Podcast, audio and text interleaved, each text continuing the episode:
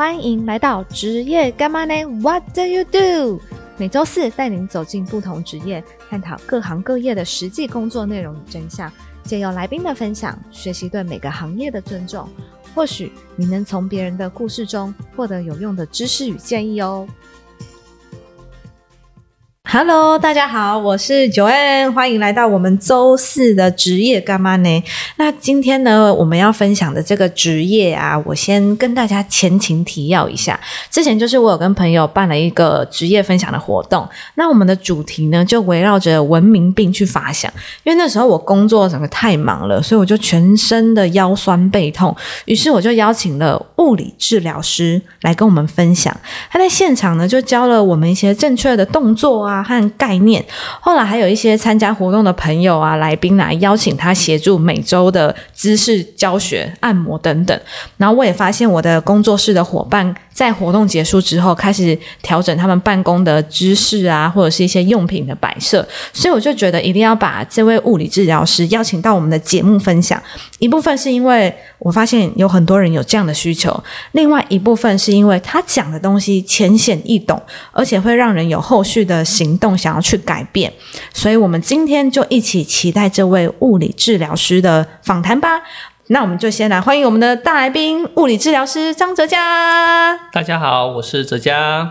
你会紧张吗？一点点，不要紧张。他这是他的处女秀，跟大家偷偷小爆料一下。其实这是我们第二次录音，因为第一次录音的时候他太紧张了，所以他就说：“我我可以再录一次吗？”要求完美。你觉得这跟物理治疗师的工作有没有关系？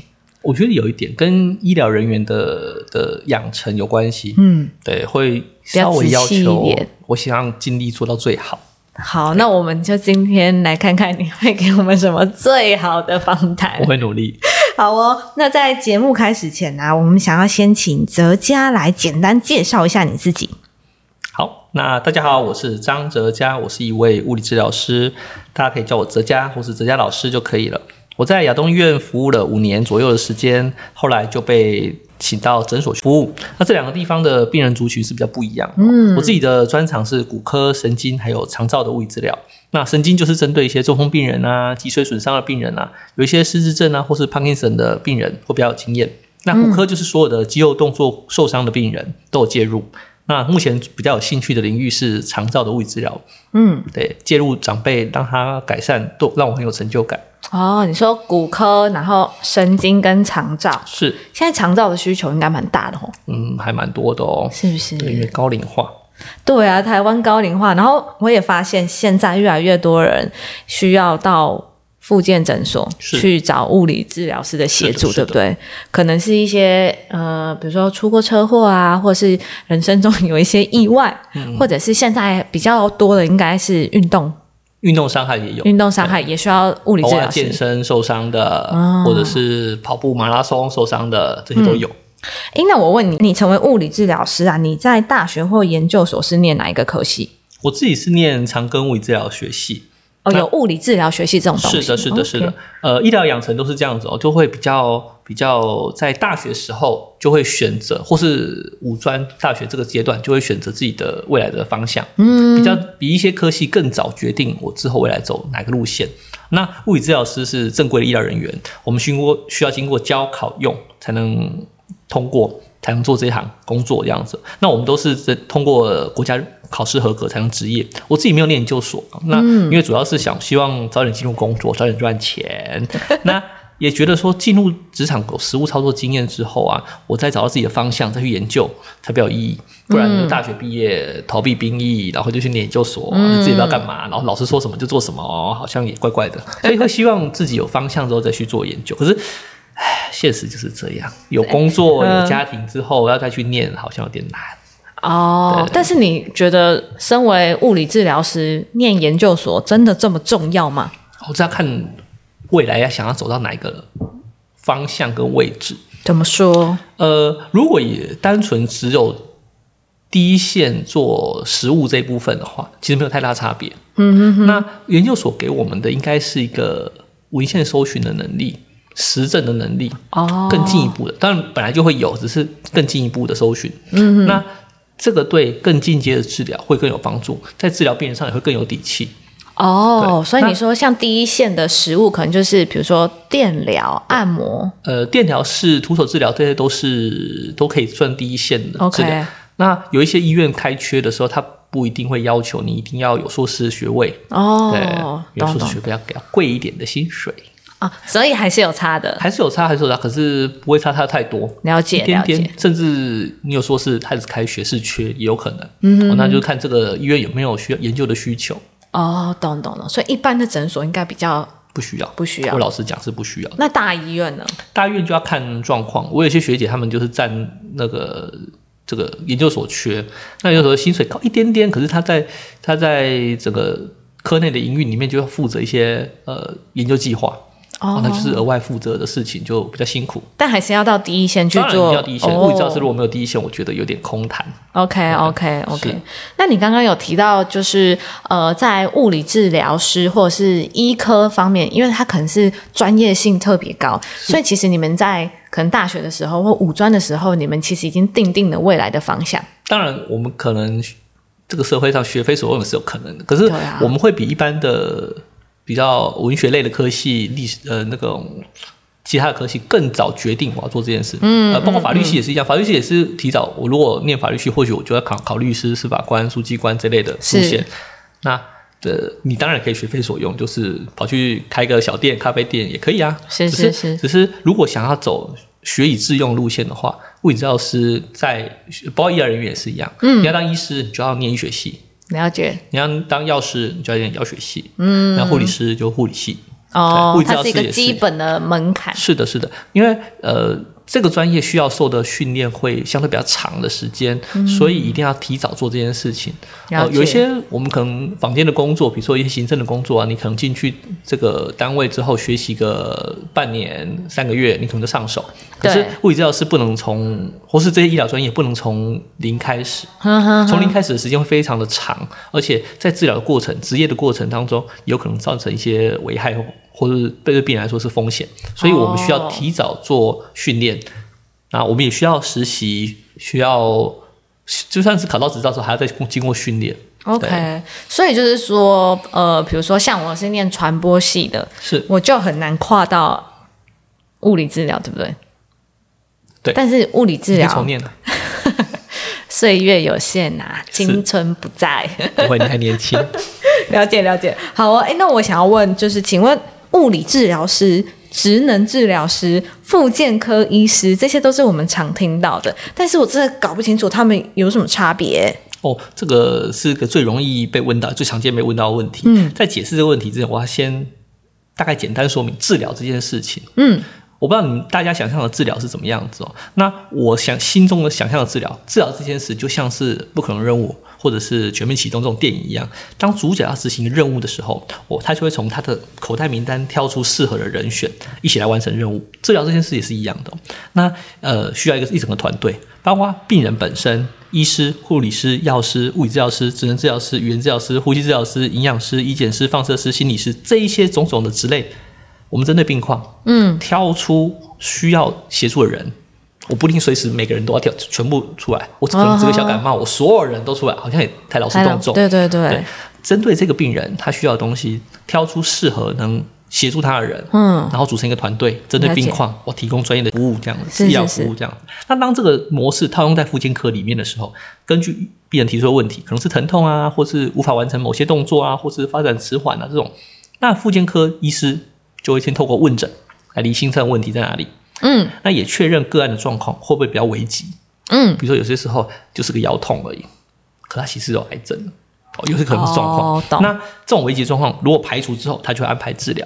嗯治疗这部分可能是注射，那注射就是有医师来才能执行。是那如果是是电疗室之类的治疗，那物理治疗师才能做。嗯那有一些是植物在设计啊这类的动作，诶，那可能是职能治疗师的范畴。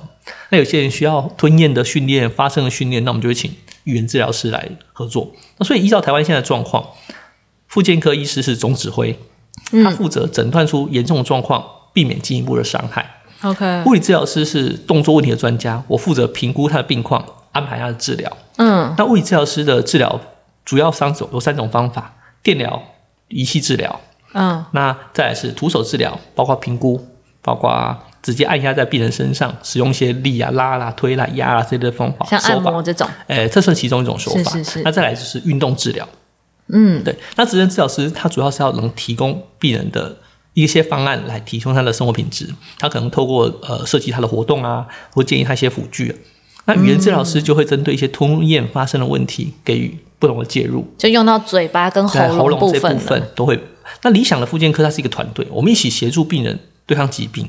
呃，病人其实也是其中很重要一环。他看全民启动，诶，那个委托人他也进去，呃，对，就是是病人也是一样进入这个。那可是以目前台湾的医疗环境跟健保制度之下，呃，发展会变成一个畸形的状况。我们觉得还有更大的进步空间。嗯嗯嗯，哦，所以你刚刚有说，复健科医师就很像是第一道防线，是目前台湾第一关，它有点像是统筹，它先评估病人的状况，然后需要哪一科的医师加入来协助治疗。那如果说，比如说一些细部动作，或者是运动伤害，然后或者是一些需要一些，比如说电疗啊、徒手治疗这些，就是属于物理治疗。师。那如果是提升、改善生活的一些方式方案的话，就会请职能治疗师。这些事情其实是有一些事情是混在一起的。嗯哼哼哼今天物理治疗师也可以提供辅具的建议，因为我们有修这方面的课程。OK，对，那呃，物理治疗师可不可以改善病人的的活动？比如说他的晚睡道症候群，他用滑鼠用太多，我可能会建议他改用轨迹球啦，或者是其他类型的滑鼠，直立式的滑鼠，或是改变他的桌子的高低啊，这些这些事情有些时候是是 overlap 的部分 OK，OK 大家互相都可以做，然后都可以、都可以改善病人的状况。那这个谁来做这件事，其实有时候要看每个单位它各自的的不同的配置配置，哦有些单位 OK 他会直接说啊，为了很复杂，我就想说啊，干脆治疗职能治疗是负责手部动动作 OK，OK 那物理治疗是负责下半身的行走啊、跑步啊这些动作。嗯，那这是一种分法。嗯，那有些人负责是物理治疗师负责粗大动作，一些大肌肉群的，我就物理治疗师来负责。那小肌肉群一些手指的动功能性的动作，就由语、呃职能治疗师来做。可是这都是每一个每一个单位自己在做细分的，没有哦 OK 特别限定要做哪些事情。所以其实职能治疗师也可以做物理治疗师的工作，物理治疗师也可以做职能治疗师的工作。嗯，呃不应该这样讲。呃，在法规上其实是有各自限定的范围，比如说物理治疗师的仪器治疗这部分，就在法令规定下，只能由物理治疗师来执哦行。进行保护伞啊。可是懂懂懂呃，每个工作都是多少有一点进入的壁垒，嗯就是保护这个行业这样子，才有最基本的、哦懂懂懂懂的收入这样子。了解，好，所以职能治疗师是不能用使用仪器治疗的，职能治疗师是不能使用仪器治疗的，就是电疗师的仪器治疗，懂懂懂。它是不能做做。在法规上，我们实务上执行也是这样子。然后对对对。了解，那你我一些提供一些建议好了，嗯，这种事情好像大家都可以做，好、所以如果要呃再更宏观来想想这件事，应该说不不管是医师、治疗物理治疗师、职能治疗师、语言治疗师，我们是在针对病人的状况，在不同的角度用不同的工具来达成这件事情，不同的角度、不同的状况下来达成。哦不不同的角度使用不同的工具跟技能，嗯，来改善病人的需求。OK，我举个例子好了，今天如果一个病人他生病了之后出出院啊，四肢无力，可是我家在五楼，嗯，我要爬楼梯又没有电梯，怎么办？好，那物理治疗是很直接直观的想法，我就把你练到可以爬楼梯，再让你出院，嗯，这是一个很棒的方法。对你回家之后你就可以自己爬楼梯，自己上下楼梯，自己外出，恢复是正常生活功能，很好，是这是一种办法。那职能治疗师会有什么其他办法吗？或许他会想说，哎，我们装个升降椅，哦，懂，懂那懂，我们装个扶手，说明就可以上去。哦，就是一些辅助哦的辅助工具，那有些时候是是内在的能力，比如说肌肉力量的训练、动作控制这些。那有些时候是外在力量的辅助，嗯嗯，哦这都是可以。可是问题是，我们要我们要达成的目标是什么？我们要达成的目标是让他可以自由上去家里五楼再下来。嗯嗯，哦，是那我是不是还有目标是一样的啦？目标是一样的，我们可以用不同办法。那其他办法有没有？很多啊，比如说我就是定期找一个人去背他啊，换一个房子，哎，换一个房子也是有的哦。我们就把这个房子卖掉，我们去租在一个一楼的房子，根本不需要，哦或者是或者是外装的房子有会外装电梯，嗯嗯也是一种办法。可是大家有的时候就要不同考量，需要时间。对，对，装个扶手可能比较快，锁一锁就好了。是是是，装个升降椅要三五十万，嗯，哎，对，不一定不讲，就算政府有补助，它可是很还是蛮贵的。也是要看病人的状况啦。是的，是的今天他可能再怎么训练都没办法，那我们或许就用这些外在的辅具。哦如果他经过一两天或是一两个礼拜的训练，他就可以自己上楼梯，那我装了干嘛？对啊，所以就是不同的办法、不同的方式，嗯，做介入改善他的问题。嗯，那呃一些肌肉损伤好了，医生可以用打针的方式改善啊，物理治疗师可以用电疗仪器的方式减少他的疼痛啊，嗯，这都是办法。懂就是看，或是职能治疗师可以透过植物再设计，我就让你不要做这些会让你痛的动作。可是你事情还是要做，怎么办？就帮你设计一个办法，让你可以完成你的事情。OK OK，哎，所以说我不知道我这样讲对不对啦。所以如果说假设今天我们的听众他想要去知道说他到底应该要选职能治疗还是物理治疗，我不知道我这样子的呃粗略的分类可不可以？就是我觉得职能治疗它比较像是一个外外界来辅助的，比如说有辅具，然后比如说呃什么，就是换个方式这样外界的介入，然后物理治疗是比较像是去训练他能力，恢复他该有的功能。如果用内在外在分，大致上可以，可是细部上很难讲。就是比如说改变动作模式，嗯，来让他可以完成原本的任务这件事情，呃，算是内在外在？好像也算内在啊。嗯嗯，对啊，所以呃，每个治疗师，不管是物理治疗师、职能治疗师，透过他的经验、他的学识的累积，到一定程度之后，他会提出最适合病人的方法方法。OK，我觉得这一题还是真的蛮难的。那我们刚刚有提到，你有提到说，就是你们是通过国家考试所认证的物理治疗师。那物理治疗师要考取什么证照或者是执照吗？是的，就像我之前前面提到的，物理治疗师的培养需要教考用，教是指大学时阶段或是专科阶段需要念物理治疗学系。对，那考是只要通过国家考试，我们才能将所学应用在病人身上。嗯，所以是教考用一贯。那所以不是随便学个按摩就可以执行治疗，可是就是这个可是啊，所以说但是这个目前情况蛮复杂那。如果要了解的话，他要从头讲。物理治疗师的专攻方向，套句我很尊敬的学姐说的，它可以很广博，也可以很精深。我们主要的武器有三个：仪器治疗、徒手治疗跟运动治疗。那刚刚提到说，物理治疗师是需要教考用才能用的职业，可是以目前这个健保体制之下，物理治疗师常常会沦落成我们说的机器人。嗯，机器人就是在大部分骨科或复健科诊所或是医院的复健科，只安排物理治疗师提供仪器治疗的部分，那他并没有营造一个环境，让物理治疗师可以提供徒手治疗或者运动治疗的环境。那这是为什么？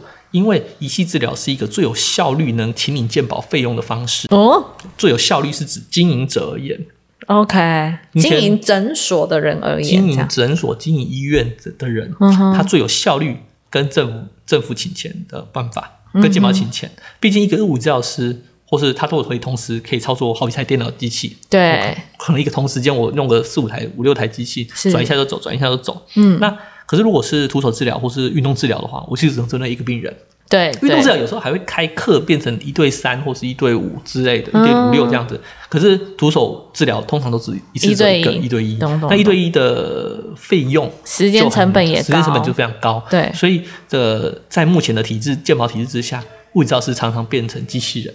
那渐渐就会衍生出这种自费的物理治疗所，那是它将仪器治疗跟徒手治疗、运动治疗分开，在收费费用上分开。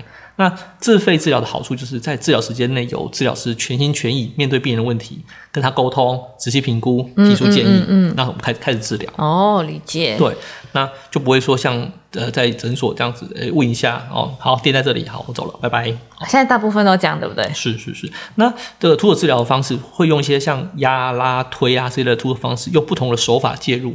有些流派还会用一些小小的仪器，不是仪器，是是器械之类的方式做介入。嗯、那有时候它配合病人的个案的自主活动，懂，达到治疗效果。通常在当下或是数次治疗内，就会让病人有感。OK，就像我们的访谈有感觉一样，哈 Yeah 让病人有感获得改善。可是如果要维持治疗效果，通常就要增加运动治疗的部分。哦，对，那徒手治疗这个名词很容易让民众搞混，就是像我们刚刚看到的整复啦、调理啦、按摩啦、推拿啦、民俗疗法，哈，有什么不同？对啊，他们需要考试吗？呃，就是回到我们之前讲，这些都是手法。可是如果细究这些手法的原理，其实都不离离不开物理治疗，甚至说这些物理呃这些方式或许都比物理治疗师还早出现。OK，对，可是物理治疗师是一个用现代医学的角度来切入，然后配合解剖生理的人体构造，它整合了这些种种方法，包括用光电、水、冷、热、力这些物理的能量来治疗病人。那目前这些民间的治疗方法其实并没有在医疗的规范当中，你不需要教考就能用，甚至不用报税。哦 赚的比很多。哎，有时候我会开玩笑讲，我干嘛那么努力考大学，念四年还要实习，还参加国家考试，然后进医院还要做 PGY 才能治疗病人。我干脆去国术馆当学徒啊！我高中国中就可以做了。诶你现在可以转行啊，呃，来不及了。现在去青国春有限国术馆可以啊，该有的基本能力你有了。哎，对，当然不是说这些民间机构都是骗人害人哦，一定有很厉害老师傅，不然他不会存活了。对啊，那可是你确定你能遇到吗？哦，那就像呃，我们说中国传统功夫很厉害啊，飞天遁遁地啊，我都可能会多会打，可是我现实上没看过。我没看过，我不是说我没有，可是我说我没看过。是是可是我说我们说呃打比赛，然后呃参加某个量级，我是赢几场败几场，我就觉得哎你好像有点成绩出来，比较有数据我相信。嗯这也是为什么现代医学跟传统医学有差别，因为现代医学是建立在实证上面的，是它是有是数据有研究出来的。那目前以台台湾现在的状况来说，物理治疗师进行治疗这件事是在所有职类里面最被限缩的、限制的最严格的其中一种。怎么说？因为物理治疗师在进行这些自费治疗的时候，我们都需要做有依照医师的诊开的诊断、照会嗯或是医嘱才能做治疗。哦，就是像是刚刚我们提到的复健科医师是是是，的这个医嘱这样。对。那这也是为什么目前大多数物理治疗师他需要依附在医师下面才能存活。哦，对，但目前越来越多自费的治疗所出现。嗯哦，那哎，也是因为自费的治疗所的话，物理治疗师就可以进自己进行评估跟下医嘱的这个行为吗？呃，目前呢、就是今年是修法刚通过，嗯，那修法过程呃里面的条文是说，只要不以疾病治疗为目的，就可以不需要医师的诊断、照会或是医嘱。它其实有点有点拗口哦。那不以那个疾病治疗为目的这件事情很，我举个例子好了，就像平常上班族，假设我们平常不太运动，对，我长期维持在同个姿势之下，嗯，那我腰酸背痛，那这时候大家都会做什么？可能去按摩，对啊可，能泡泡温泉这样子。哦，那可是有时候会听到一些被按到受伤了状况。对，对，那为这就是为什么不找更专业的物理治疗师？哦，那或许就是说，哎，物理治疗师他用徒手的方式跟按摩手不一样。嗯哼哼。那大家可以从目的来看哦。那如果以按摩师傅来说，他的盈利就是大家按得很舒服，所以就会一直来，我才能赚钱嘛。嗯嗯嗯，可是治疗师的目的就不不一样，我希望病人能康复，回到正常的生活。所以治疗师的目的是恢复健康，按摩的目的是舒服。那不同的目的就会造就不同的策略。我们在过程当中可能会有类似的手法，是按摩、按压、还有拿捏的手法。可是因为目的不一样，我们就会走向不一样的结结果对，不一样的结果。哦，对哎，那什么叫做不以医疗？哎，不以什么？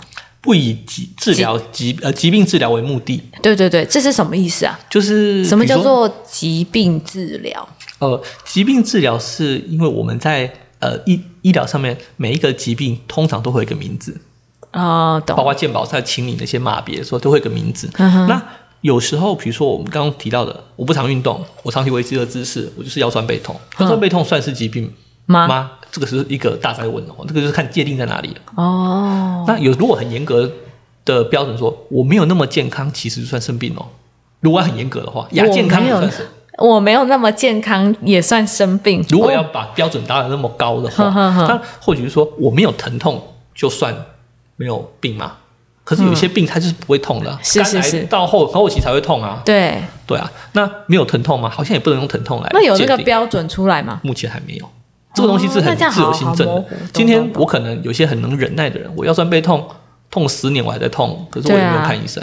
哦，那我今天就是稍微一个啊，我觉得好酸哦，嗯嗯嗯，那我就会看医生。对这就是每个人标准是不一样，所以目前还在讨论这个更细节的部分。嗯嗯嗯，对了解。那你考上物理治疗师后啊，你说你可以从事比如说机器的操作，然后徒手治疗，然后跟运动治疗，运治动治疗就这这三块哦嘛。，应该不是这么说。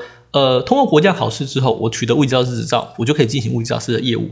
那我刚刚提到一个很我很尊敬的学姐提到，物理治疗师的领域很广博，也可以很精深，我们可以做很多事情。嗯，我们在养成当中，除了基本的评估啊，还有一些生理的这些基础知识之外，呃，有主要四大领域：骨科、神经、小儿跟心肺。这四个领域各有各自的的需要专长地方。对。还有很多次领域的部分，包括辅具啊、鞋垫啊、健身啊、运动防护啊、仪器开发、长照这些都不胜数，所以很多都可以做到。哦，对，都可以做。那目前台湾的规定，电疗仪器的部分只有物理治疗师可以进行，这是法律给的保护。OK。可是也是因为这样的保护伞，让如果只用治疗呃电疗仪器作为唯一的治疗手法的这种治疗师，他在这个保护伞下就会渐渐失去了其他的能力。很久没做了，嗯，他就忘记了。就像我们哦，像我朋友他念化学系，嗯，大学念化学，出来之后他自己做生意，做完生意之后，你问他化学的事情，他完全不知道了，就还给老师，因为他都没有用，他都没有用到这些东西。可你问他的专业部分，他他螺丝到，所以他不没有用了。那长久不用之下，你就还给他。就像大家大学时候应该有念微积分吧？哎，我这还真没有哎。你没有，你特别，你的你的你的专业不需要。有一些理工科的几乎都念微积分，现在谁还用微积分在做？没有，对，没有用。那你当初可能微积分分数很高，我成绩也不差啊，微积分分数我觉得蛮不错的。可是我现在也不会用了。我懂，对，因为我不需要，我的工作当中不需要这一部分。对，可是我今天就真的解剖生理这部分，我天天要用到，我就我就需要，我就很熟悉。哦，所以在呃，如果只用电疗作为唯一的治疗方法，那这种治疗师他在这个保护伞之下，他就会渐渐失去了其他的能力。嗯，其实明明你们学了这么多，是学了就没有用到，其实蛮可惜的。是是是，这样或许不是治疗师自己的选择，是整个环境造成的。可是这当然不能完全排除治疗师本身的问题，这是整个环境的问题，环境也包括了治疗师本身。所以，身为一个医疗专业人员，我们不需要不断的进修。嗯，那。有些人进修是为了要保持那张执照，它在有效范围内。OK，可是呃，我倒觉得要反过来想，我要保持自己的专业，才能跟上时代，不会被变成机器人，不会被社会淘汰。嗯嗯嗯嗯，了解。哎，那你刚刚提了这么多，就是呃，比如说我们最前面有一开始有提到成成呃成为一个物理治疗师，你首先要先念物理治疗系嘛。那相较于刚刚有提到的化学系，嗯，他可能出来他去从事其他的商业行为，他没有在走。跟化学系相关的产业，他就是慢慢淡忘了。是对。那依你的经验，你一直在这个物理治疗的领域上面生根，那你对物理治疗师的发展看好吗？加上现在这么多人有各式各样的病痛，是政治正确的说，每个职业在积极进取的态度之下发展都好。政治正确，但是环境是不可能让大家一起好吗？应该这样讲，那物理治疗师在现在的社会的确是很强烈被需求，尤其是在这种高度高龄化的社会。嗯，所以我也自己长辈的照顾其实是很需要物理治疗师的介入的。所以我也刚好我也很我的特质很符合这一部分，我很受长辈欢迎，或者说有长辈缘呐。OK OK，所以我做长照我很适合，那我就选择刚好我有兴趣就投入。那有些城市呃，这样都市常见的文明病。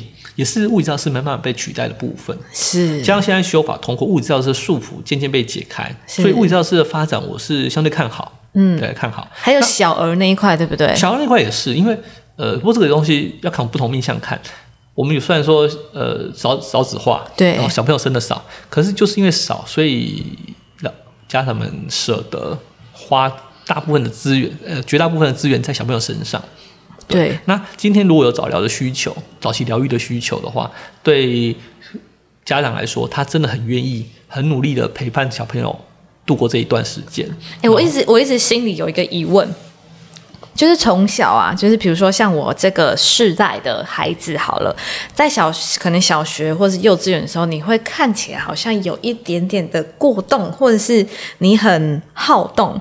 但父母可能不会觉得说，哎，你这个孩子可能有一些问题。可是现在我有接触到好多的孩子，就是，呃，他可能在班上比较热情、比较好动，老师就会跟父母说，你可能要带他去评估，可能要带他去做早疗。这个孩子可能有过动症，或是有什么雅斯伯格症怎么样的，就会觉得说，现在的孩子好容易被冠上，就是他可能好动了一点点，他就会被冠上说他有某一些。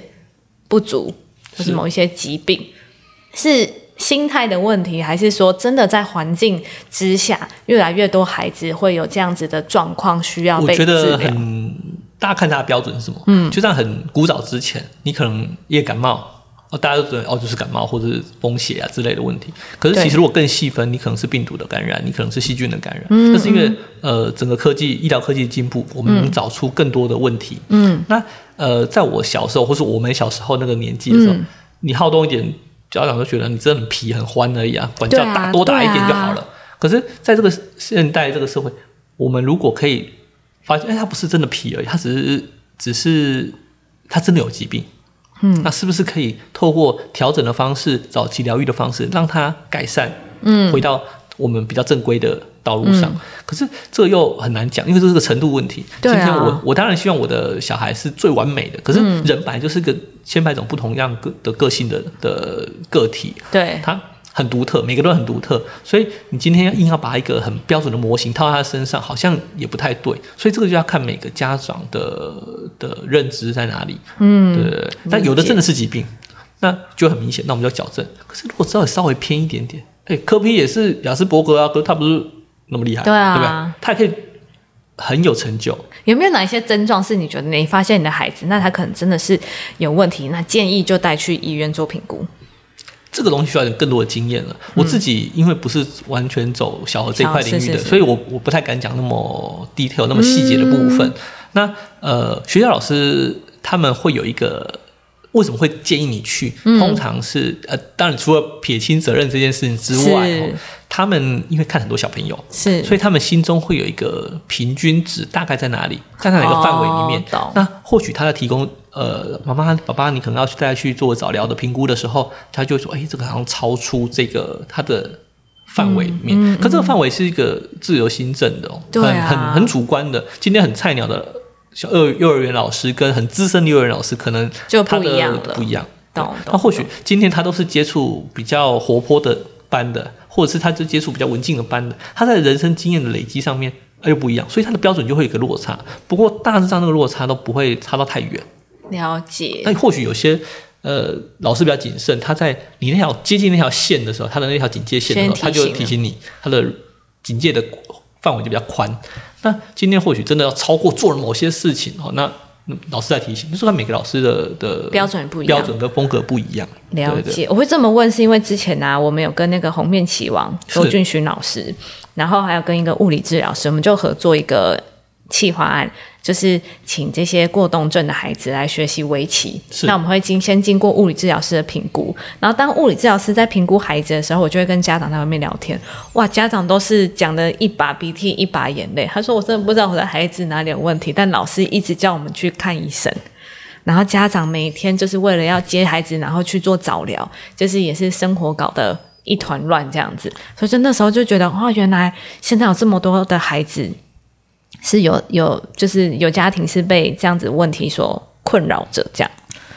早疗这件事其实是一个很很，我不知道怎么讲，就是是是很细节的东西哦。那每个老师的标准又不太一样，嗯真的不一样那或许，而且应该说，在家长的角度来说，当我的的小朋友被宣告我需要早疗的时候，其实就有点贴上标签的味道。这我觉得不应该这样子，可是可是现实社会是这样子，对，在学校也会被同学贴标签、是是，是是，那这个在家长在早疗这段过程里面，它其实是一个相对煎熬的负担，就是等于是对你的人生跟其他人生就不太一样。我可能在培养小孩快快乐乐成长就好的的家庭，你可能要在小孩的这一部分教养上、早疗上面多付很多的心思在上面。真的可能有些人工作上面他就把他辞掉工作，我专心带这个小孩，也有我有遇过这种这种家长。对我们那时候遇到好多家长他的人生，功课就比较不一样，真的、不这就欸是人生嘛，每个人生就不太一样。就看得蛮心疼的。是，一定是很辛苦。好，那我们回到物理治疗师的部分。是的，你觉得身为一个物理治疗师啊，最重要的技能是什么？如果排就是排除那些比如说仪器的操作啊，嗯，一些专业上的能力，你觉得是技能最重要？呃，如果以整体医疗领域来说，专业人员最医疗专业人员最需要的技能绝对是沟通。毕竟医疗是一个相对于其他领域入门门槛较高的领域，哎，是民众对医疗啊、健康这些常识，绝对比其他领域低蛮多的。哦，对，可能比投资、金融或者法律领域都都还要低。除非自己曾经受过伤，才会进一步研究那个伤造成的的问题或者原因。那许多专业人员认为是常识的东西，对民众可能就是知识哦。所以在就医的时候就会产生一些很严重的认知落差。那这个落差会影响到整个治疗的过程，包括他的决策。嗯嗯。那因为提出建议的是专业人员，决定要不要执行的是民众本人，生病的这个本人哦。所以我们常常看到一些长辈去看医师，那回来就说：“哎，医师问什么啊？怎么说啊？”说：“哦，再观察，再观察，几个礼拜后再去。”那这样我们就很难进一步对病患有些处理。嗯那其实也不能怪医师没讲清楚啊，就是民众有时候连连问问题都不太会。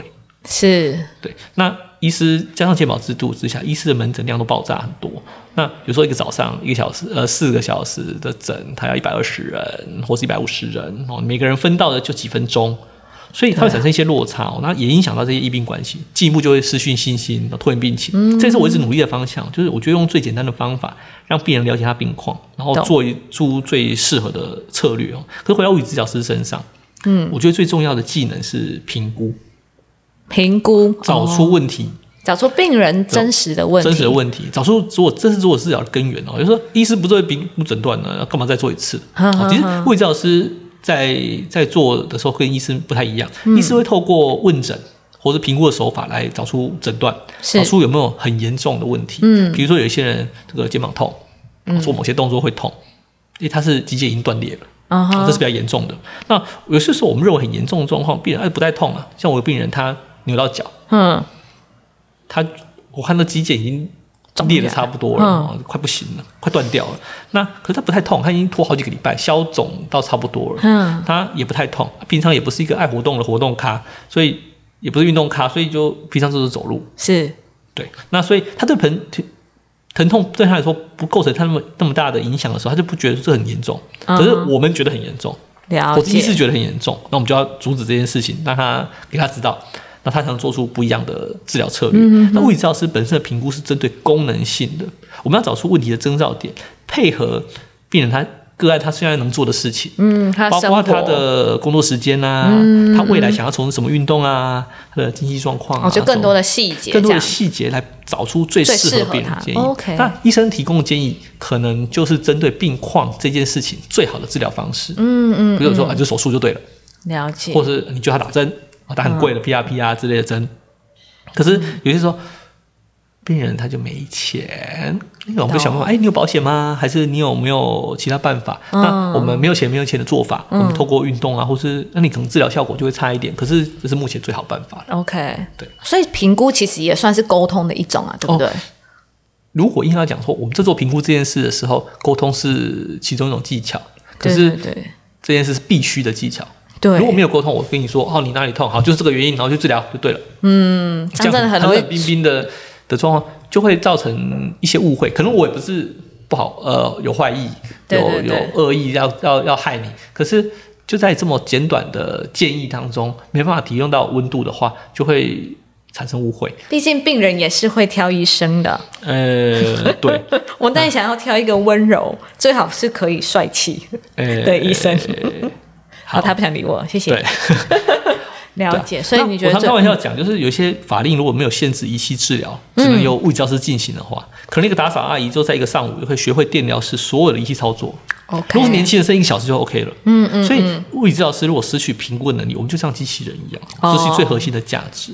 那这样就很快被淘汰。是是是，虽然说，呃，现在这个 AI 盛行的年代，这个我们有时候想，哎，哪一些最近不是很红的话题嘛？就是哪些职业会被 AI 取代啊？对啊或者 Chat GPT 嘛，对不对？嗯其他不敢说了，可是一物理治疗师应该是相对比较后面会被取代的。OK OK，对但而且需求量那么大，目前呃，需求量是一回事，嗯，那呃，因为我们的职业更贴近病人，嗯所以有些是要贴到皮肤这样子哦，因为拉着病人的手啊，或者是压着病人的手，甚至讲更不客气一点的讲法，有一些科的医师，他的问诊说不定会被很快被 AI 机器人取代，嗯，可是物理治疗师可能还会再晚一点，懂懂懂，虽然说不敢说百分之百不取代，嗯，对，希望在你有生之年。哎，对对对对，了解。是。好，那接下来我想要问一个，就是我们听众都很想知道的问题，就是。物理治疗师的薪水好吗？这个这个嗯南北差异跟个人差异很大。还有南北差异啊？是是是，如果以因为一些目前的的政治这政府的状呃医医界的状况哦，那那个如果物理治疗师只做电疗仪器，嗯，那这个透过一些政府的法律上的规定哦，那一天能执行几个病人啊？这些他大概会有一个一定的产值，然后老板们就会估计一下医师啊，或者是医院里面就会估估计一下这个产值多少，然后平衡之后成本之后，会得到一个基本的薪资水平。了解，可是因为如果只跑仪器治疗，它的可取代性其实相对高。是我今天新一批的学生出来了，他就没什么经验，他也只在实习时候只跑机器。那我这边只需要这种人，你很有经验的治疗师，你来这里也也不用没办法好发挥，嗯所以我更不需要，我就换一批新的人。所以就是量跟价。那有些中南部甚至会开到开到蛮低的价钱，一个月三万四万，顶多这样子，那也有有一个平均值嘛？那如果北部的话，可能有五万多、六万的嗯都有，所以会差到那么多。OK，哎，对那个五万六万是是要出社会多久啊？哦，不一定，不一定。不一定，有些时候是谈的，有些时候是每个地区那个平均行情就是这样。OK OK，那有些时候是因为你负责的事情不一样，像我如果要负责一些行政职的事情，那就不一样，哦，就额外的对，就额外。了解对，。那就不一样的薪水。那如果是个人化差异就非常大，比如说，呃，我们刚刚说到一些自费的物交所，对哦，那你可能一个月薪水就很少啊，就没病人。或者是我今天是门庭若市，病人一个一个来，一个介绍一个，我做都做到累死了，那可能哎像这种就还要有业务能力，对不对？当然当然要做到一定程度，都需要很多能力的整合，不是只有治疗这件事情对对，因为没客人，你也没有没有收入。病，对啊，你也要没有人可以付房租。吃，对，你还要 真的耶。营运成本，你还要你可能请一个柜台，你可能要有装潢的成本要成本摊提，对。这都可能，所以就要看看那个每个人的不一样。那如果以单以直接自己做，我觉得一个月十来万出头大概是极限了。你说自费的吗自吗费的 OK 呃，如果是只有赚第一线执行治疗业务这件事情，那当然，如果你是经营一个诊所或是物理治疗所，那不一样，你是经营的角色，那不一样。那呃，你请人来做，你可能会继续做大，那是另一回嗯事。可是如果自己徒手。直接自己在做的话，当然你可以把单价提很高，可是你的病人可能就相对来就没的少。对对，就是一个市场的机制。了解了解，好啊。那最后啊，你有没有一些建议可以给我们也想要成为物理治疗师的朋友呢？呃，这样讲好了，如果你单以是薪水来说的话，哦，嗯，你成为一个物理治疗师花费的成本，就是你要念书啊，你要付出这些努力啊。呃，我相信如果要赚更多钱，你同样努力可以赚到个其他地方，更在其他领域会赚到更多钱。你可能在金融领域、投资领域，或者是其他领域。换言之是不推荐，是不是？呃，不是这样子讲，就是就是每个人的取舍需要的不一样。是那这个我觉得最需要的物理治疗师需要热情。啊，热情。那这或许是台湾的现况嗯环境下造成。当一个工作需要热情的时候，代表他的薪水就是不特别高。啊，今天台积电工程师加班加成那样子，你说他多有热情？我相我不相信。我期待嘛，我很有热情，我才不相信呢。以上言论不代表本台立场。对，就是就是呃需要热情来支撑行业，就是你需要在实质获利上，你可能会少一点点。大可是你可以获得一些更多你可以获得一点一点不一样的东西，比如说你的成就感。是我成就感是是，我们我们的收入里面的成就感这一环哦，来自于病人的回馈。我治疗好病人，他得到生活得到改善，他很感谢我。我们可能一些老病人变成老朋友这样子也是有可能。所以如果 如果看如果只领薪水，你看再努力都存不到，你也买不起房，你买个 台北也买不起个厕所，对。所以如果失去热忱之后，你就像一些机器人一样，我们做的的电疗式的机器人，你就只是把机电疗贴片或是电疗的吸盘放在病人身上，然后开了机器，你就转身就走，这样没有任何的意义。我懂。对对对，那这个我们没有讨论到治疗的细节，然后只是只是这个，如果要给一些建议的话，应该说，呃，你的特质想要成为物理治疗师这个人，如果你是你的特质是喜欢跟别人相处，OK，你喜欢帮别人解决问题，刚好你也对医疗、对人体、对运动有兴趣，嗯，那物理治疗师是个不错的是个不错的选择。不错的选择。了解，那如果你的考量是在赚钱或者什么的话，呃，你可以考虑其他的也可以。哇，他他好真诚哦，怎么办？呃，真诚。对，我觉得就是你今天的分享啊，也给我。其实我们在正式开录以前，我们已经也先聊过很多。那为什么哲家会呃不断的说，如果也想要成为物理治疗师的朋友，你一定要有非常相对大的热情，在这个行业上面。我觉得另外呃一部分是因为薪水可能跟其他行业相较起来，或是说你跟其他的一类。相较起来，不是说特别的多，应该是这么说。呃，一类除了医师之外都不太高。医师说真的，比比起上代或上上代的医师，也也低了不少。以生活品质来说的话，也也低了不少。我之前在学校念书的时候，曾经遇过那个高大成医师，我那个实在是法医界第一把交椅。他那时候上课，我听他几堂课，然后开玩笑，他开玩笑讲：“哦，他爸爸的年代，他是法医了嘛？对，他爸爸年代，他们意思是讲，他们那个年代一个月几百万都有啊，那个是那个年代嘛。哦，那现在你说医生什么？其实他如果在探听一下，都也都大大概知道。如果只是一个住院医师，或者是对，就是或是主治医师，大概这个价钱。除非你自己开业，那开业变变经营者，经营者是另一个角色。对对对，就是单纯医疗的这个领域来说。薪水不是特别高，对，如果付出同样的努力的话，跟时间跟时把时间加加进来去摊体比较的话，你的时薪其实并没有特别高。对对对，那我觉得当从事一类要有很多的热情，然后跟你所谓的成就感是来自于你可能把对病人的回馈，他本来不能走，或者是有一些功能是无法好好使用的，但在你的。协助之下，它可以有正常的功能、正常的生活。对，这个是呃，你眼中所得到的成就，对成就感，对，甚至比我领到的薪水还还重要。哎呦，大家快来找他！对，所以我觉得你的你的分享会让我们觉得很。很贴近生活，很贴近你的你的现实，就是这样。好啊，那我们今天的节目啊，差不多告一个段落。如果听众朋友你们对于物理治疗师还有更多的想法，或者是你们有其他的疑虑，都欢迎留言给我们。我相信哲家他会花愿意花很多的时间、精力、精神来为大家解答跟分享。是，或或许下一次我们就办一个那个一一样办一个实体的分享会，也很好啊。对啊，因为我觉得。物理治疗师的工作在只在网络上分享有点可惜，因为很多是需要，比如说我们刚才讲到的徒手面对面的教大家一些正确的知识，怎么样让让大家可以离文明病越来越远，是一个非常好的一个方式。是好，我们就是期待下一次我们的实体分享会，那也欢迎大家留言给我们。那我们今天节目就告一个段落，我们就下集见喽，拜拜，拜拜。